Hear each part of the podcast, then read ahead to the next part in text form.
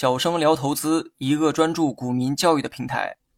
继续接着上一期内容讲解哈，KDJ 指标波动的非常敏感，所以很多时候不能单纯靠它来分析行情。一旦股价出现了极端的走势，KDJ 就会出现钝化现象，无法正常体现趋势的变化。不过 KDJ 钝化也并非毫无用处哈，当 KDJ 出现钝化的时候。辅助参考其他指标，不仅可以解决这个麻烦，你甚至还能利用钝化来指导买卖。当股价持续大涨的时候，KDJ 中的地线一定会涨到八十以上的高度。但是呢，由于算法的限制，即便后面的股价仍在上涨，地线的数值却只能在八十上方横盘，无法跟随股价持续的上涨。这个时候就要引起你的注意，因为指标钝化现象已经出现。虽然股价还在上涨，但总有一天它会跌下来。可具体什么时候跌下来，你无法通过 KDJ 来判断，因为指标呢已经出现了钝化，无法拿来使用。但这种现象足以引起你的重视哈。你可以不操作，但要提前做好心理防备，因为指标的钝化无法长期持续，时间久了，股价一定会在高位跌下来。这个时候呢，我们可以配合均价线来做判断。观察 KDJ 钝化的期间，股价最低摸到过的均价线，如图一所示，该股在 KDJ 钝化期间，股价最低摸到过十日均价线。那么我们呢，就用十日均价线做辅助。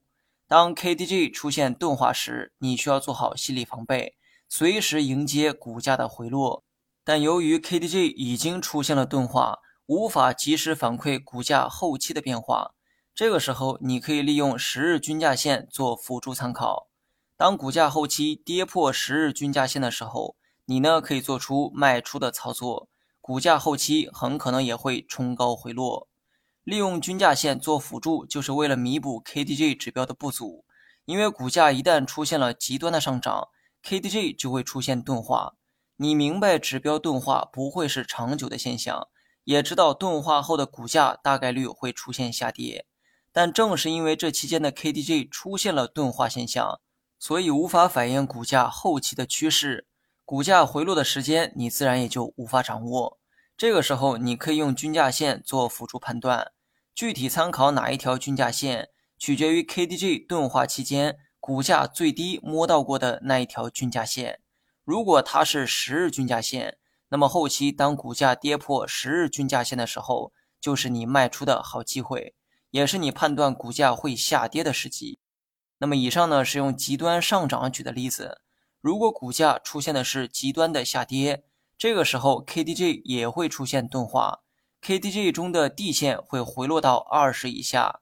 如果这期间股价持续的下跌，那么地线数值一般会保持在二十以下横盘，而不是跟随股价持续的下跌。此时呢也叫做指标钝化。这个时候你要提醒自己哈。股价已经跌到了很低的位置，后期大概率会出现反弹。可是呢，指标已经出现了钝化失灵的现象，你无法再用 KDJ 来判断股价接下来的变化。